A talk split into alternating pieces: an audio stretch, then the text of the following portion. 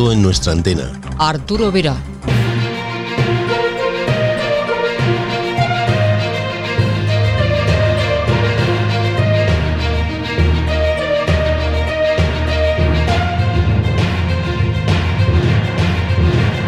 Pues ya estamos aquí, en esta cita con la radio que tenemos cada semana. Saludos de Arturo Vera. Hola, en nombre de todo el equipo. En el control de sonido, la guapísima Lola Barrios. Sintonizan El Mundo en nuestra antena. Si nos acompañan durante los próximos minutos, podrán oír en el tiempo Encuentro en el Aire a Ricardo Mínguez, Eco Alfa 5 Gol Kilo Alfa, un radioaficionado que ha dedicado y dedica su tiempo a facilitar el montaje de las antenas magnéticas de aro, ofreciendo un kit compuesto de condensador variable, motor y electrónica control remoto. No se lo pierdan. Tecnologías confusas. Como cada semana, de la mano de Eugenio Fernández, nos informa del nuevo asistente de velocidad para los vehículos llamado ISA, que la Dirección General de Tráfico y la Comunidad Europea están impulsando. En el apartado de las historias de radio, Daniel Camporini nos habla de Radio Sahara.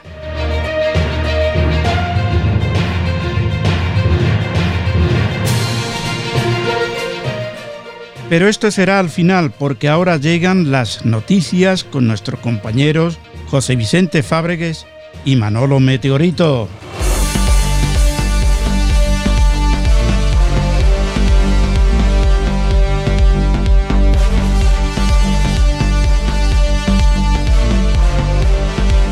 Libro de Sistemas de Comunicaciones Electrónicas. Con la información, José Vicente Fábregues. Interesante libro en PDF escrito por Bainet Tomasi, del Instituto de Tecnología de Brigham Phoenix, Arizona. 972 páginas en español con temas interesantes.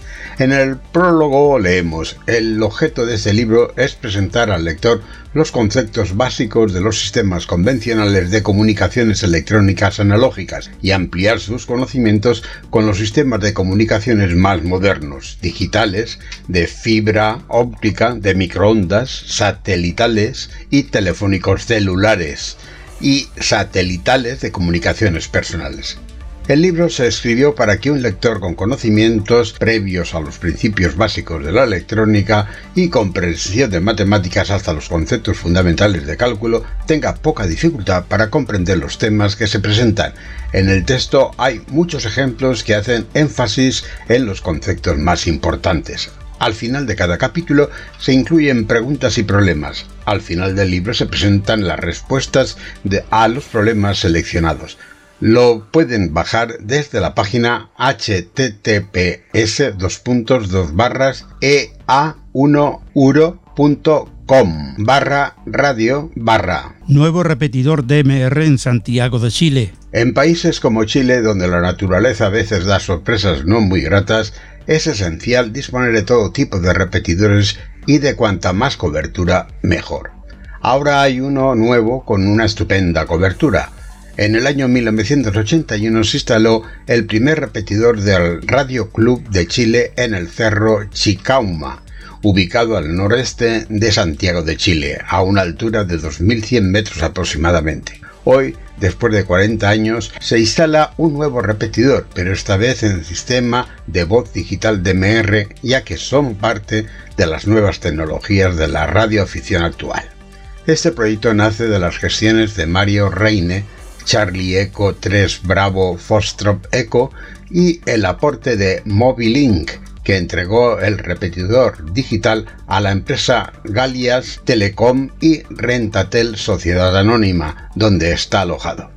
Este repetidor permitirá a los radioaficionados tener una amplia cobertura tanto regional como interregional y estar preparados ante cualquier emergencia por cuanto en las instalaciones se cuenta con respaldo de energía propia. Participación en la instalación de este nuevo repetidor digital de MR es de los colegas Jaime Muñoz, Cristian Celpa, Cristian Álvarez y el gran amigo de los radioaficionados Pablo Gallas P. La Universidad Nacional de La Plata, Argentina, está desarrollando un satélite propio. La Universidad Nacional de La Plata, Argentina, está desarrollando un satélite propio de tipo CubeSat 3U que utilizará la información de constelaciones satelitales de GPS para analizar características de la ionosfera y de la superficie de la Tierra. El proyecto, que inicialmente iba a costar de una sola misión, a partir de una gran convocatoria fue replanteado como una serie de satélites cada vez más complejos. Se trata del segundo satélite universitario argentino después del PUNSAT-1. El proyecto satélite universitario busca desarrollar cinco pequeños satélites de la categoría denominada CubeSat con un máximo de 20 kilos y 6 unidades. La BBC libera su enorme archivo de sonidos de la naturaleza. El archivo digital disponible de forma gratuita permite a los oyentes escapar auditivamente a diversos entornos naturales, lo cual se ha demostrado que es beneficioso para la salud mental. La Universidad de Waterloo, en Canadá, lanzó hace unos años un estudio que afirmaba que las personas que pasan tiempo en un bosque virtual un entorno digital con imágenes y sonidos naturales muestra niveles reducidos de estrés y una mayor felicidad y relajación natural. Teniendo en cuenta todo este campo de investigación, la BBC ha lanzado Paisajes Sonoros para el Bienestar, una colección virtual de paisajes sonoros extraídos directamente de la naturaleza. Los mismos abarcan desde lo que se considera la primera grabación del entorno natural, realizada en un cilindro de cera por un locutor y grabador de sonidos, Ludwig Koch, con tan solo 8 años en 1889 hasta un encuentro entre un gorila de montaña y el conocido científico británico David Attenborough Además, la web permite también de manera sencilla mezclar efectos entre sí y crear tu propio entorno sonoro personalizado. Gracias a la liberación del archivo de efectos acústicos de la BBC, es posible disfrutar del canto del ave del paraíso, de la atmósfera de un día en la jungla o de un grupo de cocodrilos bebé comunicándose entre ellos solo con ponerte los auriculares. Ahora bien, lo más usual en nuestro día a día suele ser acceder a esos sonidos a través de vídeos, programas o documentales que, según las investigaciones ya citadas, podrían ofrecer interesantes beneficios para el bienestar de los espectadores. Gracias Vicente. Ahora damos paso a Manolo Meteorito para que nos informe de las noticias y actividades de la banda ciudadana.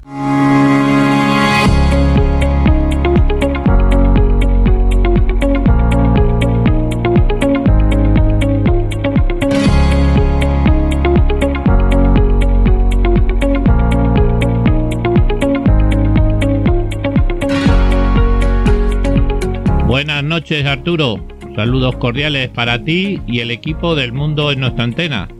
Deseo y espero que estéis todos muy bien esta noche. Así es Manolo, seguimos muy bien de momento.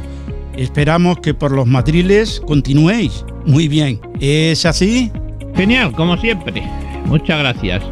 Y así espero que estén todos nuestros seguidores y seguidoras. Como genial ha sido el fin de semana en lo que a actividades de vistas se refiere. Os cuento algunas y otras que están por venir. Acompañarme hasta el final. Empezamos. Colección Signos del Zodíaco Delta Sierra. Los compañeros Delta Sierra, dragones solitarios de Ciudad Real, el sábado pasado 22 de mayo pusieron en el aire un signo más en esta ocasión fue Tauro. Estuvieron en horario de mañana de 10 a 12 horas en el canal 35 de USB. Recordad que los que hubieseis contactado con esta actividad tenéis que confirmar vuestros datos. QRZ, QRA, QTH y número progresivo asignado en el email 30deltasierra.gmail.com Diploma Ciudad de Toledo. Como ya teníamos anunciado, nuestro compañero José Luis Lupiac El sábado pasado 22 y según el horario previsto activó en horario de mañana a partir de las 11 el diploma Ciudad de Toledo en el canal 3 de 27 115 MHz en USB. Importante, quienes contactamos con él tenemos que confirmar el contacto en el email lupiac25 gmail.com. La semana pasada os dije mal y me comí el 25. Día de las Fuerzas Armadas. Tres diplomas a conseguir. Los compañeros de Alfa Delta Romeo, amigos de la radio, y contando con la colaboración de Radio Montaña y Naturaleza y Charlie Sierra, Canal Sur de Madrid, el próximo domingo 30 de mayo ponen en el aire tres diplomas. Uno por cada cuerpo de las Fuerzas Armadas Españolas. Ejército de Tierra, Armada y Aire.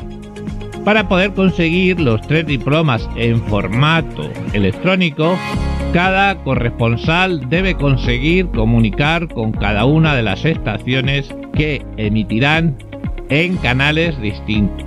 Los indicativos de las estaciones activadoras serán para el de tierra 30, Foxtrot, Alfa, Sierra 01, para el de la Armada 30, Foxtrot, Alfa, Sierra 02 y para el del aire 30, Foxtrot, Alfa, Sierra 03. No esperéis a oírlos y tratar de localizarlos llamándolos en cualquiera de los 40 canales en modo USB. El horario de la actividad está programado para que sea entre las 10.30 y las 13 horas hora local, claro. Una vez terminada la actividad, podéis comprobar y o descargar vuestros diplomas en http activandocb Igualmente, es una buena idea usar el clúster de Activando CB para ver los canales con esta actividad. Divisiones de CB por Federación Digital EcoAlfa. El equipo de esta federación de radioaficionados ha realizado un trabajo de campo en la que ha recopilado información de varias fuentes de grupos de DX y viendo una falta de consenso entre estas a la hora de publicar una lista fiable pero no oficial, ya que no existe, se ha valido de los grupos internacionales más activos y de relevante influencia en la banda ciudadana y especialmente activos en movimientos de DX. Los usuarios de CB a lo largo de los años se han ido auto-organizando para facilitar y disfrutar de los, de los contactos a larga distancia, los de X, y de las posteriores confirmaciones con tarjetas USL mediante la división del mundo en territorios.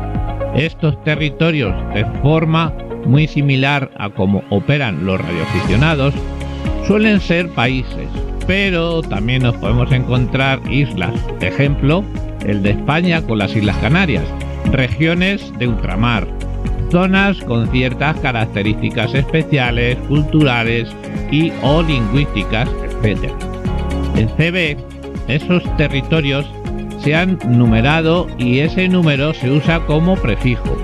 FEDIEA nos muestra en su web www.fediea.org en la ruta CB esta lista que va desde la número 1, que es Italia, hasta la 352, que es la República de Kosovo. Entre medias hay del orden de 12 divisiones que o bien han desaparecido o fusionado, como por ejemplo Alemania del Este.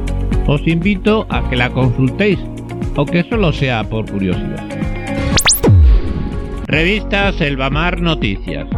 Esta revista mensual y gratuita dirigida a radioaficionados y CBistas se publicará el martes de la próxima semana en su web https puntos barra barra selvamar guion medio noticias.gindofree.com y será la correspondiente al mes de junio.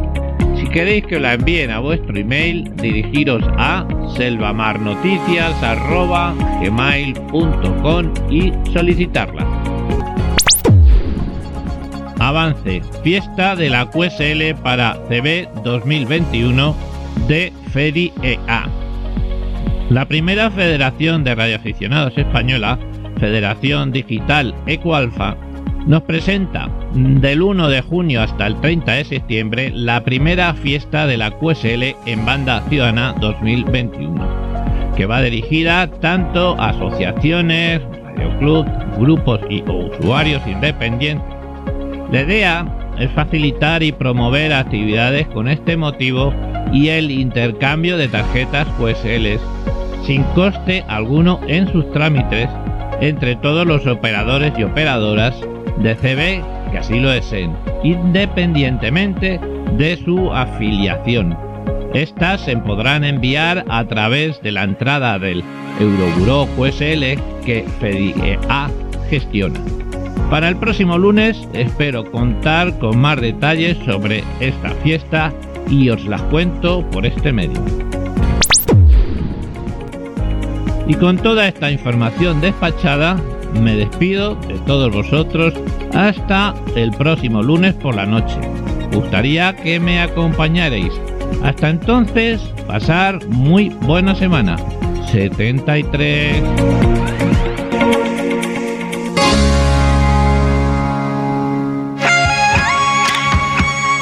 El mundo en nuestra antena con Arturo Vera.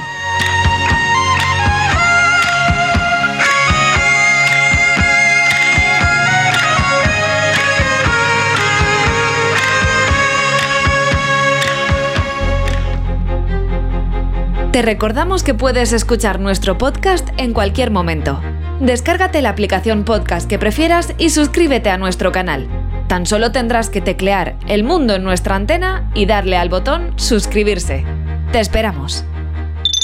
Instala la nueva aplicación de RB Radio en tu dispositivo Android y disfruta de tus programas favoritos a cualquier hora, en cualquier parte del mundo.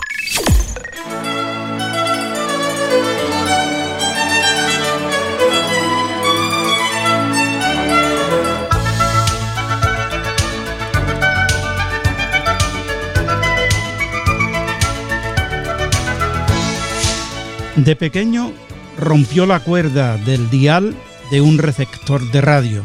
Así empezó su singladura en esta afición. Ahora lo que más le gusta es ayudar a sus colegas radioaficionados. No deja de cacharrear, haciendo nuevos montajes electrónicos para todo aquel que como él sienten la radio como un modo de superar obstáculos. Hoy, encuentro en el aire con Ricardo Mínguez, Eco Alfa 5, Gol Kilo Alfa.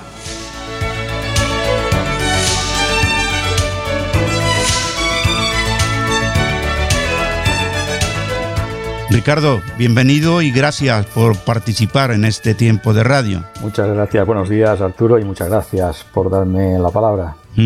Cuéntanos, ¿cómo empezaste en este mundillo? Creo que eras muy pequeño, ¿no? Sí, bueno, eso es una anécdota, ¿no? Eh, ya que la cuento, la tengo por ahí en mi blog. Es, algo que eh, me contó mi madre, ¿no? Porque yo era muy pequeño, no lo recuerdo. Pero parece ser que yo tendría unos dos años o por ahí, pues un día jugando con el dial de la radio, una radio válvulas, que de hecho tengo una foto ahí colgada en mi, en mi blog, pues me puse a girar el botoncito del dial hasta que llegué al final y seguí girando. Y entonces, ¡pah! Aquello se ve que saltó la cuerdecita de, la aguja del dial. Y después, cuando ya un poco más de mayor, cuando me lo contó mi madre, que esa radio que había guardada allí con un trapito y tal para que no se estropeara, pues, pues era una radio que teníamos cuando yo era pequeño. Y entonces, bueno, pues la, la reparé, ya era un poco más grandecito, abrí, vi que era la cuerdecita que se había salido de la polea y la reparé. Y todo eso, claro, eh, fue porque me lo contó mi madre y, le pregunté, oye, ¿y por, qué no, ¿y por qué no la mandaron a arreglar? Y dice, no, es que como ya teníamos tele, pues no, no la reparamos. Se quedó... Esa fue la anécdota, no, realmente, eh, a ver, yo empecé ya eh, a principios de los 80, pero vamos, siempre había tenido un, un intríngulis por la, por la radio. Ese misterio de de, de las ondas, ¿no? Como decíamos antes, es que las ondas, eso cautiva mucho, Arturo. Alguien te regaló un libro, ¿te acuerdas del título? Sí, sí, madre, sí que me acuerdo, sí. Era, era un libro de. Bueno, se llama, se llama, porque lo tengo aquí todavía, ¿eh? Se llama Construcción de emisoras típicas de aficionado, de la editorial Marcombo. Eso de, de, los años 70, principios de los 70. Ese libro, ese libro lo tengo yo como un tesoro, porque realmente mm, fue un regalo de, de una vecina, vamos, a la, a la, cual he querido toda la vida mucho, en, en paz descanse, y sigo queriendo. ¿eh? Y, y, de hecho, bueno, pues eh, creo que de una forma indirecta me marcó mucho mis comienzos. ¿eh? ¿Te sirvió entonces este libro? Sí, realmente, a ver, el libro era, era un libro avanzado para mí, yo no tenía ni idea de nada, o sea, como el que dice, pero creo que lo que me sirvió fue, en, en, me hizo un impulso anímico, o sea, me empujó más hacia adelante. Cuando yo veía que eh, allí había aparatos que se podían construir, o sea, que alguien eh, había realizado un manual para un montaje, eso no lo conocía yo. El hecho de que hubiese un manual para montaje de una radio, y aparte de eso, tenías que buscarte tú las cosas según lo que había allí, la relación de materiales. Para mí todo eso era, era algo eh, muy bonito, la verdad. Como la mayoría de radioaficionados, eh, empezaste la banda de 11 metros. Creo que montaste algún kit, ¿no? Cuéntanos. Efectiva, efectivamente. Bueno, eh, mira, a partir de ese libro precisamente eh, fue cuando mmm, casi me, quedé así un poco animado, ¿no? O sea, ya he comentado antes que me impulsó con, con esa, me incitó a, pensar que podía montarme algo yo. El caso es que ese libro fue el principio. A continuación, bueno, pues un amigo eh, se compró una revista de, electrónica, no recuerdo el nombre, bueno, no, tampoco viene al caso, en, la cual eh, había una descripción del montaje de una emisora de radioaficionado. Y digo, ostras, ¿esto qué es? Mira, esto parece que sea una versión moderna del libro que yo tengo.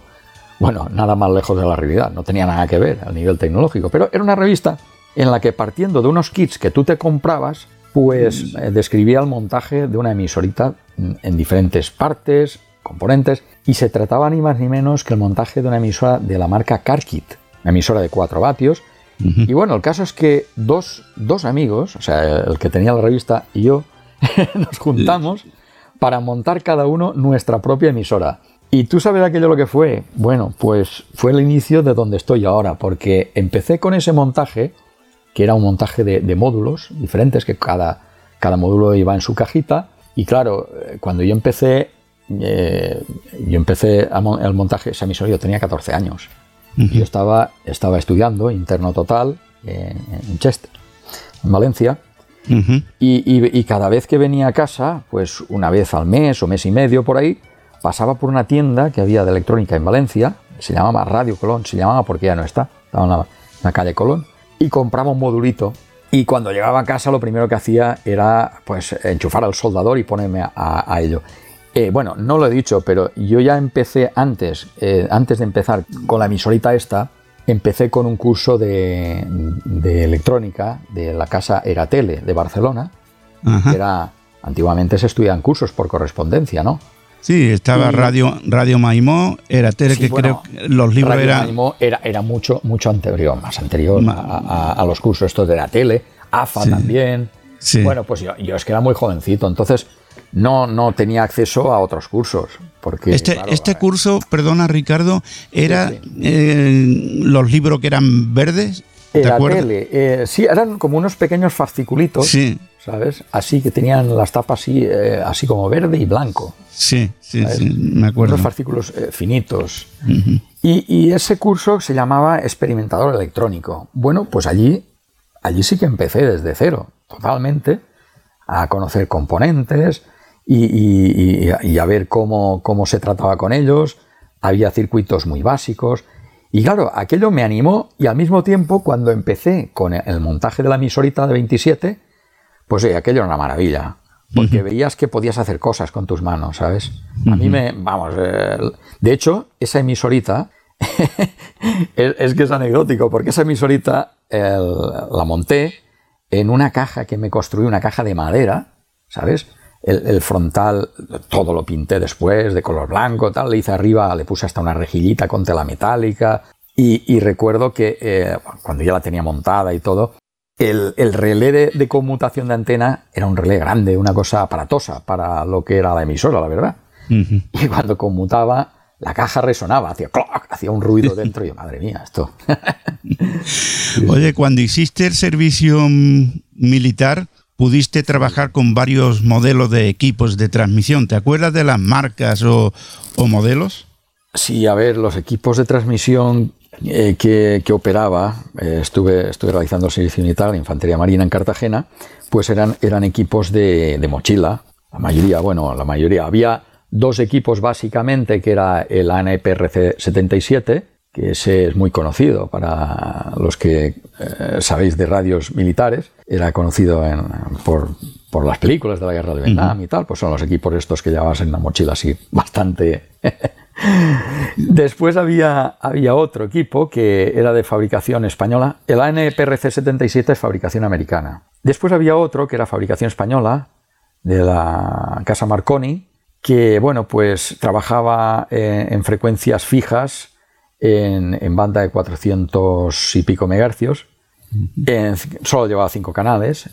El, el PRC-77 trabajaba en V, en VHF, tenía dos segmentos y bueno, pues tuve ahí, mm, estaba muy bien aquello, porque eh, bueno, pues en, en el caso dado, yo no llevaba el PRC-77 nunca, el que llevaba era el Marconi, cuando operaba eh, lo que eran las comunicaciones radio de jefatura, que era donde yo estaba destinado prácticamente, en las marchas y en los campamentos y en, todas las actividades de fuera del cuartel. Y, se presentaba a veces la anécdota de que, de que mm, yo con mi equipo, que funcionaba mediante repetidor en UHF, pues a veces no podía, no podía comunicar con, el cuartel, con, con, el CECOM del cuartel.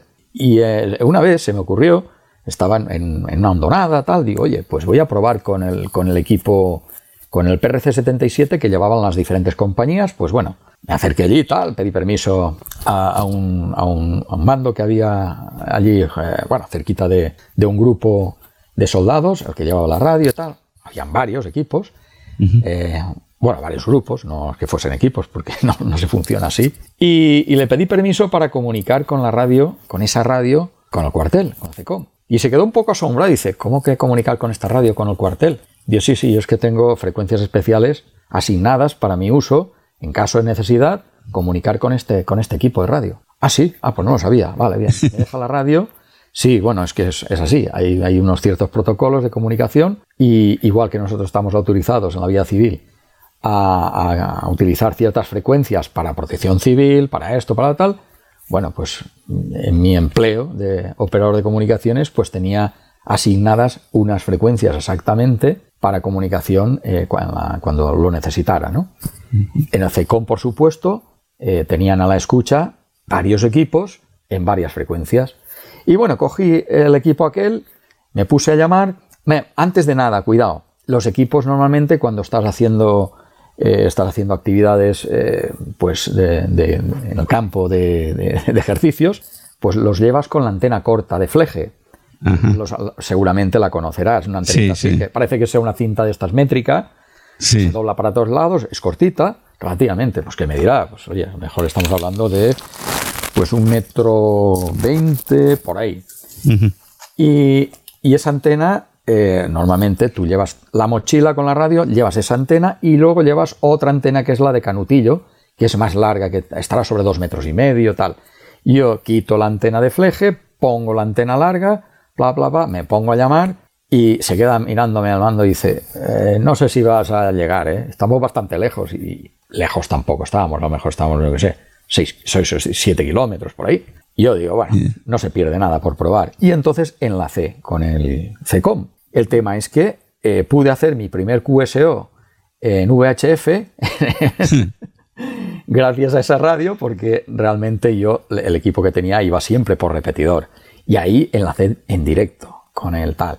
Y claro, y ahí se quedó un poco así asombrado y dice, oye, pues esto no lo sabía yo. Y yo, no, no, es que esto no es lo normal, esto es porque mi radio no, no logro enlazar. Ah, vale, vale. Enseguida que subimos una loma que ya tenía el repetidor un poco más a la vista, pues ya podía enlazar sin problema. Pero eso me sirvió para ver, para ver que eh, allá donde va un radioaficionado pone siempre su granito de arena, puedes hacer pruebas, puedes eh, dar, dar, a conocer que, aunque no sea, vamos, que no se lo digas a nadie, pero te das a conocer a ti mismo que, que el ser radioaficionado creo que es algo que se debe de, se debe de cuidar y se debe de, de poner un poco también al servicio de, ya no digo de la sociedad, sino de, aquel momento que se necesite, ¿no? Y esa radio, esa radio, por una parte PRC-77, otro el Marconi. Y luego teníamos a disposición también eh, un tipo de walkie, era un walkie realmente, que también iban a frecuencia, las frecuencias de repetidor, que, bueno, era el que se utilizaba, que utilizaban los compañeros de la policía naval, lo llevaban en el cinto, y, un colega, un colega mío de, la unidad de intervención rápida me lo comentó, que era de comunicaciones también. Oye, llévate esta radio porque la que tú tienes, la Marconi, la tienes que tener todo el día apagada y solo conectar cuando, cuando necesitas enlazar, ¿verdad? Y pues sí, sí, porque si la tengo todo el día, a las dos horas se me hace pirado la batería. Claro. Pues fue buena idea porque cogí, pedí la radio, no la tenía yo en nuestro español, le encinté una, una batería de PRC-77, que fue el consejo que me dio mi compañero, y la radio la tenía de día y de noche durante dos semanas sin parar y no se agotaba la batería. Duraba eso, pues casi. Y ahora vamos con, con, el presente. Actualmente estás muy metido en la fabricación de condensadores de aire para antenas de bucle magnético.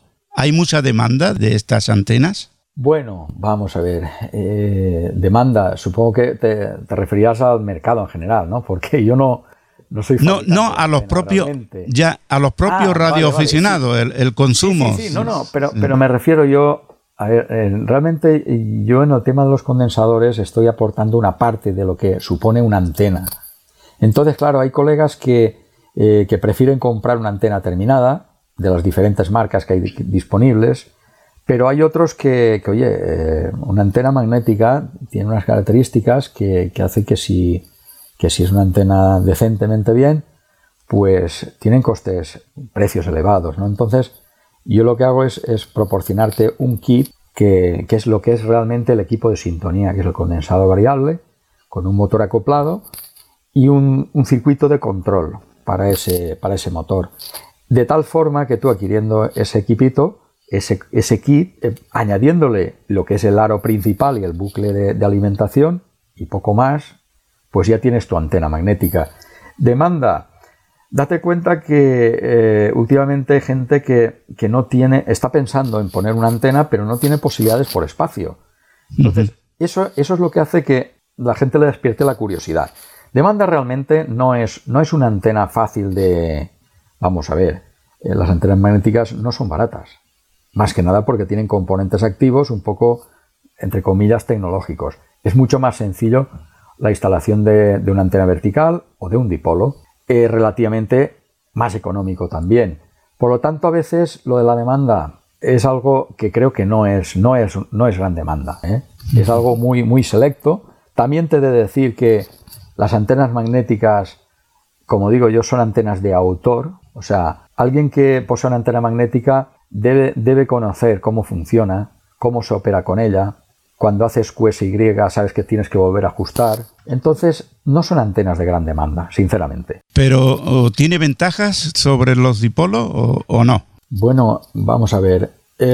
yo, hay una, situación que a veces, cuando estoy en QSO con otros colegas, por ejemplo en, 40 metros, que nos podemos pegar horas de charreta sin problema, eh, a veces lo, lo discutimos, ¿no? Un dipolo eh, bien instalado, con unas dimensiones correctas, bien instalado a una altura adecuada, tiene mucho rendimiento, tiene un rendimiento muy elevado. Un dipolo con unas medidas cortas a muy baja altura, pues tiene un rendimiento pésimo. Es así. ¿Qué ocurre con la magnética? La magnética es una antena que no requiere gran altura. Es más, si la tienes a mucha altura no rinde tan bien como si la tienes a menor altura, pero solo con que esté al equivalente de dos diámetros de, lo que es la antena, dos diámetros de altura, con eso ya es suficiente. Vamos a suponer, en 40 metros tú tienes una antena, un dipolo de media longitud de onda, y lo tienes elevado, tienes las puntas del suelo, las tienes a lo mejor a 3 metros, está muy bien, estupendo, pues vas a tener muy buen rendimiento. Si ese dipolo que te he dicho eh, lo bajas, es una antena acortada además con, bobinas de acortamiento y las puntas están a un metro del suelo, pues ese, ese dipolo va a tener un rendimiento muy malo. Ante eso, tú pones la antena magnética que la tienes a, vamos a suponer, si haces una antena magnética de una dimensión adecuada para la banda de 40 metros, 40, de 40 a 20, normalmente se calculan las antenas para que te cubran de una, de una banda, eh, suponemos de 40 metros hasta 20. Si haces una más pequeñita, a lo mejor es de 20 a 10, para que te cubra completamente todo el rango. Bueno, pues para 40 metros antena magnética, eh, una medida que estaría bien, son 1,70 m de diámetro. Cuando te pones delante de la antena parece una antena muy grande, pero cuando consideras que puedes transmitir eh, en la banda de 40 metros, pues ya, ya no es tan grande, la verdad. Esa antena puesta a, vamos a suponer, a 3 metros de altura, poco menos de, más o menos de 2, diámetros de longitud, de, lo que es el diámetro del, del, aro, esa antena va a funcionar muchísimo mejor que ese dipolo acortado a baja altura. Por eso a veces cuando se ven las tablas de rendimiento, bueno, rendimiento, eficacia o como queramos llamarle, de, lo que es una antena magnética respecto a qué? Respecto a un dipolo ideal. Entonces vamos a comparar eh, manzanas con manzanas y peras con peras. No podemos decir que una antena es mejor que otra. ¿Con qué condiciones? Con las condiciones ideales es muchísimo mejor un dipolo. La antena magnética lo que hay que tener en cuenta es que para espacios reducidos es una solución que de momento para mí es la óptima. No, no, he, no he probado otra antena que, me dé ese rendimiento. Bueno, he probado las Eco Hotel, bueno, a ver, eh, no, o sea, definitivamente yo creo que para las dimensiones que tiene una antena magnética para, una frecuencia determinada y para el espacio que nos ocupa, es una antena muy adecuada. Es que ese es el problema, el espacio que tenemos la mayoría. Después otra, otra cosa que, hay que considerar también, al ser una antena de, de bucle cerrado, lo que es el, tema de la relación señal-ruido, que a veces también discutimos por radio, oye, yo estoy escuchando una estación a lo mejor con el dipolo, yo dispongo de, espacio para poner antenas más grandes, pero la antena magnética para mí tiene, tiene, algo, tiene algo muy interesante, yo diría que hasta mágico, ¿no? Que es e, ese, e, la escucha con la antena magnética tiene una particularidad en cuanto que el ruido eh, se ve muy reducido el ruido de banda también se ve muy reducido. O sea, hay, hay ruidos que, como aquel que dice, te están enmascarando la señal de una señal de, otro colega, ¿no? En este caso, la antena magnética lo que hace es que te baja tanto el nivel del ruido que hasta señales muy débiles, las puedes captar, débiles, claro. estás captando. Entonces, claro, para mí eso, de hecho, hay colegas que tienen una antena magnética en algún caso una antena eh, de bucle cerrado solo para escucha. Entonces conmutan. Tienen a lo mejor un dipolo, los oyen perfectamente, están transmitiendo perfectamente con una potencia adecuada, que tampoco hay que pasarse. Y están haciendo la escucha con una antena de bucle cerrado. Esa es la ventaja que yo también le veo a la antena magnética. el espacio, pero la otra también es la, una, elevada relación de señal-ruido. Quiero decir que siempre la señal siempre te sobrepasa. Claro, a veces el dilema es yo te conmuto a la antena dipolo y estoy escuchando una estación señal 9 más 10, vamos a suponer. Así lo vamos a ver claro. 9 más 10. Y resulta que cuando conmuto a la antena magnética, la señal me baja a 9. Digo, uy, he perdido 10 decibelios, 10 decibelios. Sabemos que cada 3 decibelios, lo que es la, la potencia, dijéramos, es, el doble del anterior, ¿no? Sí, sí. Pues aquí estamos, el doble del doble del doble. Solo con 9 decibelios saltaríamos del doble, del doble, del doble. Aquí en este caso, estamos hablando que señal 9 más 10, pasar de ahí a señal 9 parece una pérdida enorme, pero se da el caso de que eh, en muchas ocasiones tú estás escuchando un ruido tan fuerte que hasta recibiendo a alguien con señal 9 más 10 es como si estuvieras en una jaula de grillos es mejor recibir con menos señal, pero que esté limpia o casi limpia. Yo, hay, una cosa que también anecdótica que a veces comento. Cuando tú estás haciendo un, control de escucha, cierra los ojos. Cierra los ojos y, valora. Porque en ocasiones lo que es el display te está confundiendo. O sea, cuando tú esperas ver a alguien eh, que está, lo está escuchando muy flojito, flojito, eh, sobre todo en banda lateral, cuando, cuando el poder de la voz traspasa ya... se puede ver que, en ocasiones tú te esperas que esa señal que fuese más baja de lo que realmente es, porque estás escuchando a alguien, lo está escuchando muy mal, y cuando miras el snitter, ves la señal y dices, oye, pues es una señal fuerte, ¿por qué no lo escucho tan bien? Bueno, en ocasiones hay problemas de audio, pero descontando problemas de audio, conmutas la antena magnética y te baja la señal, ese ruido te baja, te baja la señal también, por supuesto, pero dice, oye, lo estoy oyendo, lo estoy escuchando con más claridad. Por eso te digo que a veces hay que cerrar los ojos. Para escuchar hay que cerrar los ojos. Eh, es igual como, como ocurre en telegrafía, que a veces eh, el hecho de cerrar los ojos hace que te concentres mejor. Porque aquí en este caso, el audio es un sentido que, bueno, el sentido del oído, que si cierras los ojos es cuando aprecias si lo estás escuchando mejor o no. Ricardo, nos hemos quedado sin tiempo. ¿Tiene inconveniente en volver la semana que viene y seguir con, estos temas tan interesantes? Sin problema, Arturo. Pues nada, aquí estaremos. Gracias. Muchas gracias, Arturo. Sintonizan El Mundo en nuestra antena con Arturo Vera.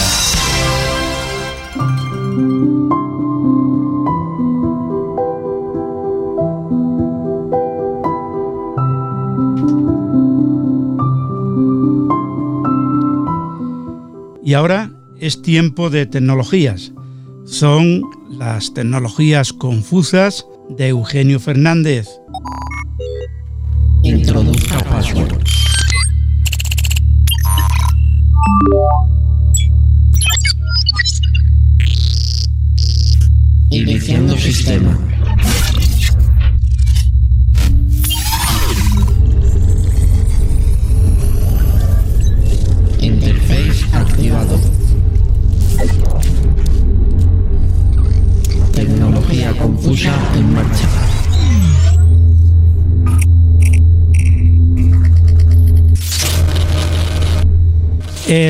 Micrófono es tuyo, Eugenio. Hola Arturo, muy buenas noches. Verás, de todos he sabido que la velocidad al volante es un peligro y la Dirección General de Tráfico, como no podía ser de otra manera, eh, quiere poner remedio. Esta semana vamos a explicaros en qué consiste y vamos a enterarnos en qué consiste el nuevo sistema eh, que está impulsando la Dirección General de Tráfico y la Comisión Europea. Algunos vehículos ya lo incorporan y poco a poco será cada vez más habitual, hasta el punto que a partir del 2022 todos los nuevos vehículos homologados deberán tenerlo y a partir de 2024 todos los nuevos coches vendidos deberán incorporarlo. Vamos a ver de qué trata este nuevo sistema llamado ISA o Intelligence Speed Assistance.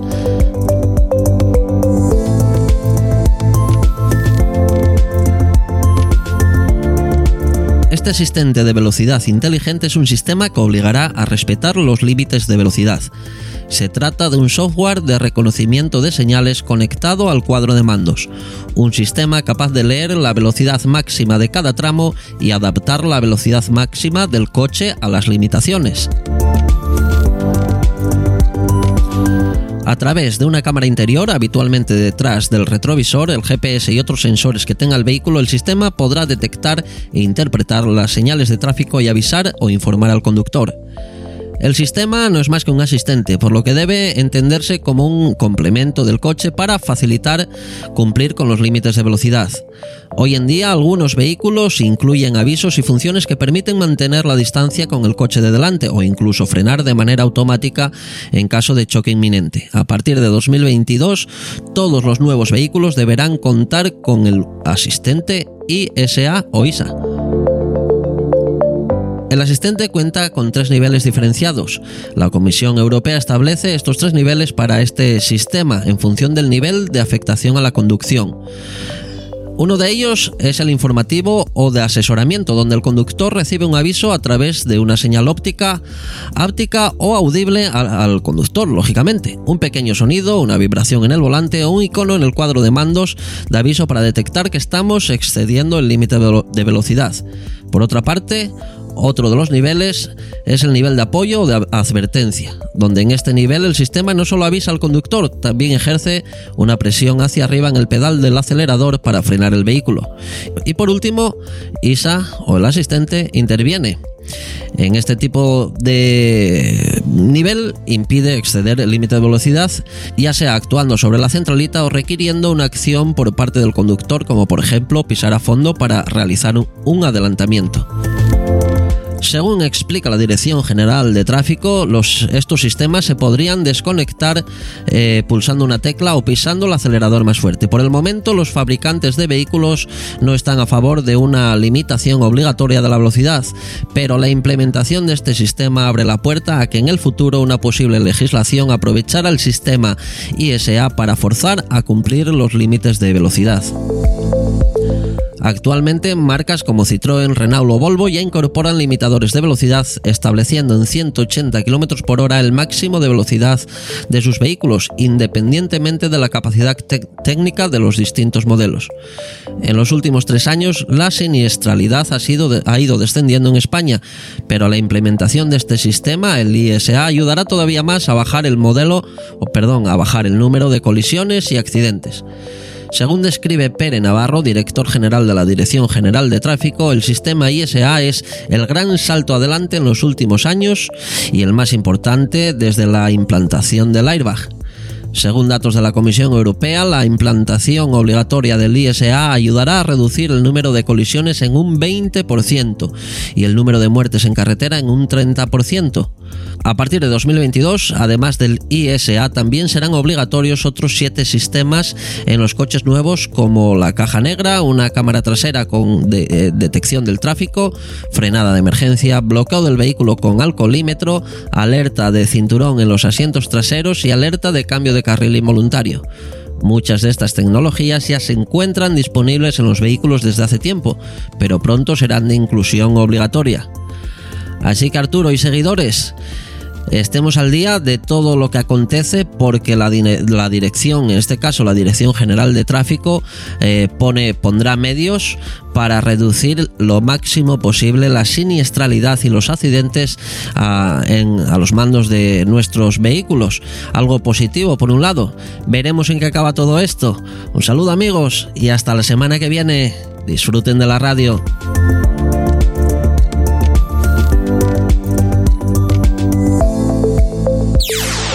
Sintonizan El Mundo en nuestra antena. Disfruta el DX, Distancia Desconocida.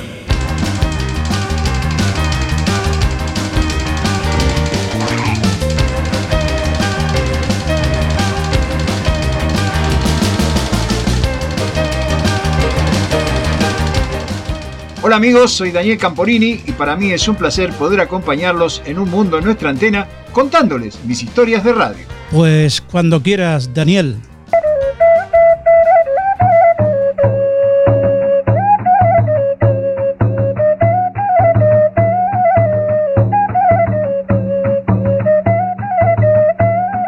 En febrero de 1960, el ministro subsecretario de la presidencia del gobierno se dirigió al de Información y Turismo, solicitando la creación de una emisora de radiodifusión para la ciudad de El Ayum, en el Sahara español, la que fue concedida a finales de noviembre de ese mismo año. De este modo eran creadas las emisoras EAJ 202 y EAJ 203, ubicadas en El Ayum y en Villa Cisneros, en el Sahara español, quedando su funcionamiento a cargo de la Dirección General de Plazas y Provincias Africanas, dependiente del ministro subsecretario de la Presidencia Luis Carrero Blanco.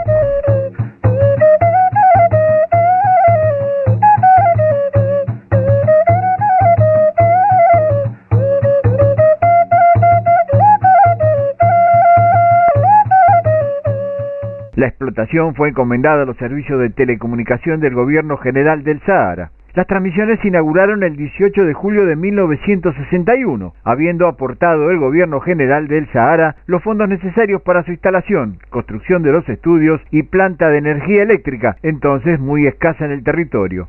Como el transmisor no era nuevo, su estado no era el más satisfactorio, lo que determinó que a finales de octubre de 1963 la Dirección General de Promoción del Sahara gestionase ante el Ministerio de Información y Turismo la donación de otro equipo, más moderno y de mayor potencia, para así aumentar su alcance y mejorar el rendimiento. En el mes de junio de 1966 se consiguió que la cadena azul de radiodifusión adquiriera y cediera un transmisor estadounidense de 5 kilovatios para la ciudad de Layún, que fue instalado por el personal del servicio de telecomunicación, entrando en funcionamiento el día 18 de julio de 1966, inauguración oficial a la que asistió el general Franco. Radio que transmite desde paso a sus programas en.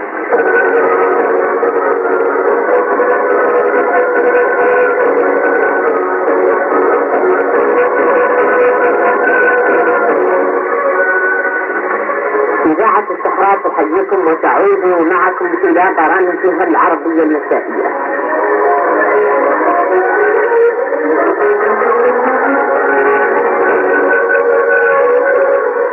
مادتها من محطة في العيون على مدة متوسطة بجذبة قدرها 356 كيلو هرتز وفي 455.3 من المتر وعلامة ذكر خطيرة في فترة المحضرة 3905 كيلو هرتز وفي الأمتار 49 متر El éxito de estas emisiones, por un lado, se centraba en la capacidad del personal seleccionado y en la necesidad, por otro lado, de contrarrestar la propaganda política y la influencia de países limítrofes al Sahara español sobre la población nativa. Esto determinó que el gobierno español extendiera y ampliara los servicios de radiodifusión del Sahara. El 30 de mayo de 1967 se redacta un informe técnico que se presenta al Consejo de Ministros el 2 de junio de 1967, donde se toma el acuerdo de proceder a la urgente instalación de un transmisor de radiodifusión de 50 kilovatios para el Ayum y otro de 10 kilovatios en la localidad de Villa Cisneros, los que fueron instalados en tiempo récord de 20 días, lográndose su inauguración oficial el 18 de julio del mismo año. En 1968, dadas las dificultades de todo orden que se planteaban en el mantenimiento y explotación de la citada emisora, se estableció que Radio Nacional de España asumiera prácticamente la totalidad de los gastos de explotación de la emisora, aunque de manera poco clara. Se hizo necesaria toda una reestructuración completa de las emisoras, cuyo mantenimiento era realmente elevado en el costo. Radio Sahara quedó entonces con 50 kilovatios en el Ayum, quedando el emisor de 5 kilovatios en reserva mientras que en Villa Cisneros se mantuvo el equipo de 10 kilovatios y se instaló uno de reserva de 2, cuyo mantenimiento quedaba a cargo del Servicio Técnico de Radio Nacional de España. EAJ 203, Radio Sahara en el Ayun, operaba en la frecuencia de 656 kilociclos en la banda de los 455,3 metros de la onda media, en el horario de 8 a 24 horas, mientras que en la onda corta tenía autorizada la frecuencia de 11.805 y 6.095 kilociclos con 100 kilovatios de potencia. Desde su centro emisor en Villa Cisneros, EAJ 202, Radio Sahara empleaba la frecuencia de 998 kilociclos en la onda media, equivalente a la banda de los 300 metros, con 10 kilovatios de potencia. También tenían transmisores en banda lateral única que operaban en los 4.627 kilociclos con 5 kilovatios de potencia que eran utilizados para el enlace de ambos centros transmisores. Y termina Ayun, 7 días. la revista musical e informativa de Radio Sáhara. Hasta el próximo domingo a las 11 de la mañana, hora en que dará comienzo Ayun, 7 días.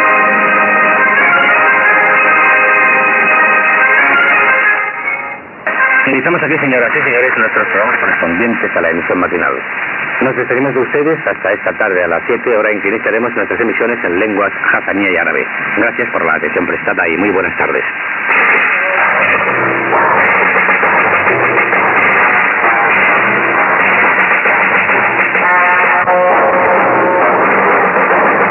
عاش الخيران فرانكو عاشت الصحراء عاشت الدولة الإسبانية ¡Viva Franco! ¡Viva el Sáhara! ¡Viva España! Con las transmisiones de onda corta de El Ayum se retransmitía el programa principal y se cubría la mayor parte del territorio sahaurí, especialmente las zonas pobladas. Por otra parte, el centro emisor del Atlántico de Radio Nacional de España en Tenerife cubría con su emisora de 100 kilovatios gran parte de la región del Sahara, amplias zonas de Marruecos, el sur de Argelia y con alguna dificultad llegaban hasta Mauritania.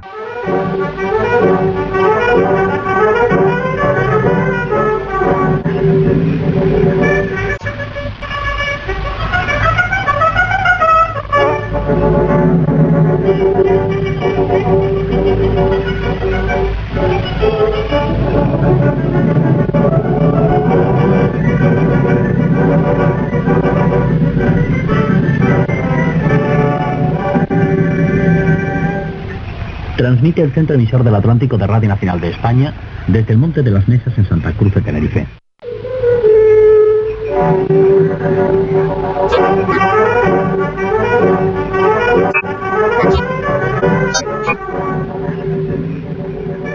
Finalmente, las dos emisoras españolas en el Sahara fueron entregadas a las autoridades de la radiodifusión marroquí el día 28 de febrero de 1976, cuando España se retira del territorio.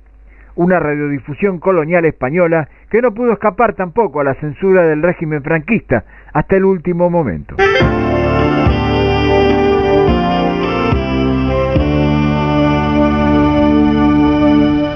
Desde Munro, Buenos Aires, Argentina, les habló Daniel Camporini.